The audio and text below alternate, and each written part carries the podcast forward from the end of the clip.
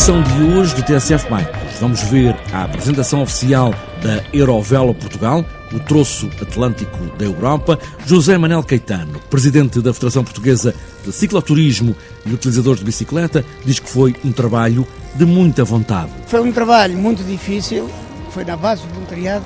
A SF não tinha outra forma que não fosse de aprovar a rota e ponto final. A Eurovela Portugal, que vai de Sagres a Caminha e fecha este troço número 1 um de ligação da Europa desde a Noruega. A Secretária de Estado do Turismo deu todo o apoio a esta ideia que traz mais gente ao país. Patrocinamos institucionalmente, portanto, a integração do percurso de Portugal na rota europeia. Institucionalmente demos o nosso apoio no sentido de, garantir que Portugal conseguia entrar neste mapa europeu. Ana Mendes Godinho, secretária de Estado do Turismo, na apresentação oficial da Eurovelo Portugal, esta quarta-feira, no pavilhão do Algarve, na BTL, na Feira Internacional de Lisboa. Está apresentada esta edição do TSF Bikes por esses caminhos da Europa, pés nos pedais, e aí vamos nós.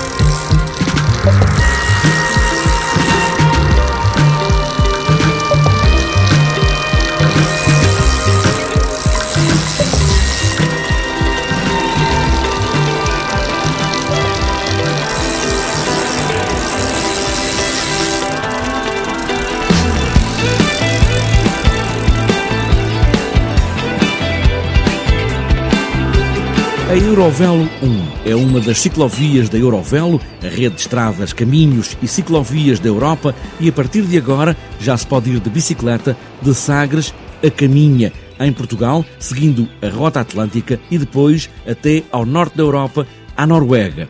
A Federação Portuguesa de Cicloturismo e Utilizadores de Bicicleta apresentou esta quarta-feira, com a chancela da Federação Europeia de Ciclistas, a Eurovelo Portugal. O Eurovelo é uma rede de vias cicláveis, eh, pretende-se que sejam mais de cerca de 70 mil quilómetros de vias cicláveis na Europa, sendo que em Portugal aquilo que existe até há pouco tempo é apenas um troço no Algarve. E, portanto, existe aqui uma vontade já de alguns anos da Federação Portuguesa de Cicloturismo e Utilizadores de Bicicleta, assim como muitos parceiros a nível nacional e regional, de aumentar esta rede no que diz respeito à parte portuguesa. E, portanto, foi isso que fizemos tivemos, no fundo, a trabalhar a possibilidade de ligar todas as vias que sejam cicláveis, desde Sagres até Caminha, e dar-lhe uma outra dimensão, pôr Portugal e a costa atlântica portuguesa no mapa, e no fundo, naquela rede que temos ali embaixo, Uh, apenas aquilo que fizemos foi juntar mais 920 km de vias cicláveis. Felipe Beja foi a voz da apresentação pública da Eurovela Portugal, aqui com os vários passos que foram feitos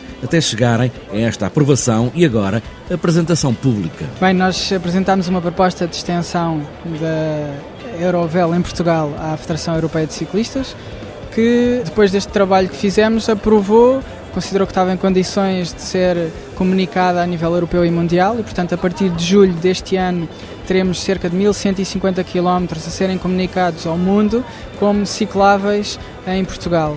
Uh, aquilo que nós pretendemos é convidar os turistas internacionalmente, mas também localmente em Portugal, a conhecerem a rota, a conhecerem os nossos valores turísticos, de gastronomia local, paisagem, nosso património cultural em promenor. No fundo, estamos a contribuir também para que Portugal possa ter maior dinâmica fora da época alta do turismo, por assim dizer.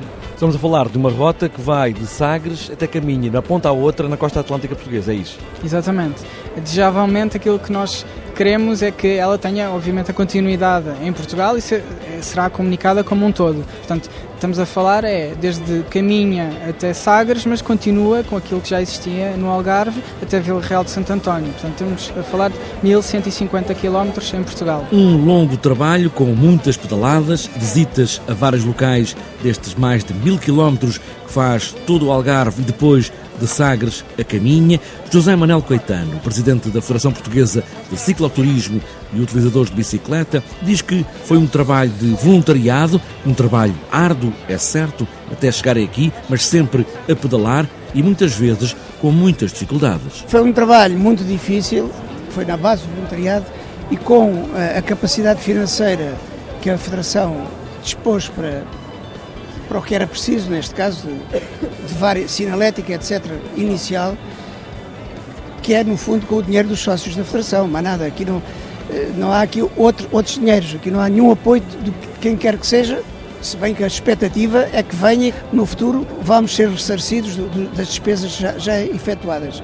De qualquer maneira, estamos de parabéns todos, nós, o país, etc., porque esta maravilhosa paisagem que nós conseguimos produzir, quer em vídeo, quer em ideias, que teve, teve guardada com certeza e, o, e só agora é dada a conhecer, a, a, a SF não tinha outra, outra forma que não fosse de aprovar a rota e ponto final.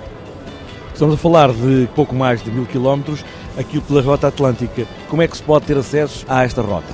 Está a ser determinado o site de consulta, será tornado público em junho. Portanto, em junho nós vamos, qualquer pessoa pode ter acesso a toda esta informação, que é muita, é muita informação. Locais também para ficar, enfim, tudo, os traçados tudo o que tu possas imaginar, até, até uma farmácia, se tu precisares. A Eurovelo Portugal está aprovada e a Secretária de Estado de Turismo, que assistiu à apresentação pública, garante que a bicicleta é uma aposta no turismo em Portugal que procura outras ideias para outras viagens. As bicicletas têm cada vez mais a capacidade de atrair novos públicos que hoje em dia não conhecem e não vêm a Portugal. Portanto, cada vez mais na Europa, não é? Há um movimento generalizado de procura por atividades diferentes, atividades com a natureza, eh, passeios a pé, eh, turismo ativo, eh, passeios de bicicleta. E o facto de conseguirmos pôr Portugal no mapa europeu da rota de, de, de, bicicletas é uma oportunidade única para trazer cada vez mais estes novos turistas que procuram estas experiências diferentes para virem conhecer Portugal. Eurovelo Portugal, juntar Portugal ao resto da Europa de bicicleta, sempre a olhar o mar de sul para norte ou de norte para sul e sempre a pedalar.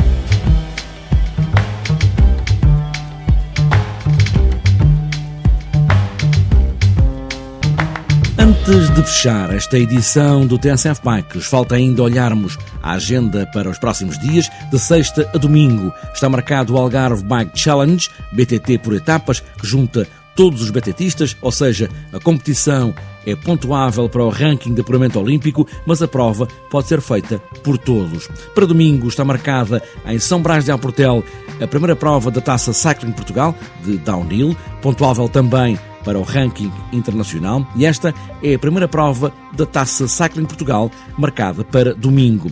As equipas continentais e de clube de estrada encontram-se pela primeira vez nesta temporada para a Clássica de Amarante, no sábado, a partir das duas da tarde. No domingo, corre-se na Pova de Varzim, a 20 edição da Clássica da Primavera. E também para domingo está marcada para Alcobaça a Taça de Portugal de Júniores. A corrida, com 114 km, arranca às 11 da manhã na Avenida dos Combatentes. E para outras voltas, para este sábado, está marcado o quinto Roadbook BTT Fernão de Magalhães, em Chaves, e para fechar sábado, Prémio Cidade de Faf para cadetes, claro, em Faf. E para domingo está marcado o 5 BTT Eurocidade em Valença. Ainda para domingo, a segunda prova da Taça Regional de XCO Chão de Lagoa, na Madeira. Também o sétimo BTT das Amendoeiras, em Mugadouro. Sexta Maratona BTT São Tiago, em Cantanhede. Quarto XCO Dom Paio Pires Correia, em Paio Pires. Quarto Passeio Feminino,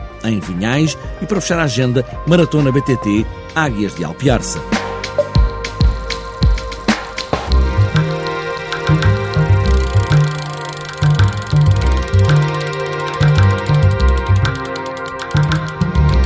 Fechada esta edição do TSF Bikes, sempre a pedalar de Sagres a caminha ou por essa Europa fora. O que é preciso é ter muita pedalada e boas voltas.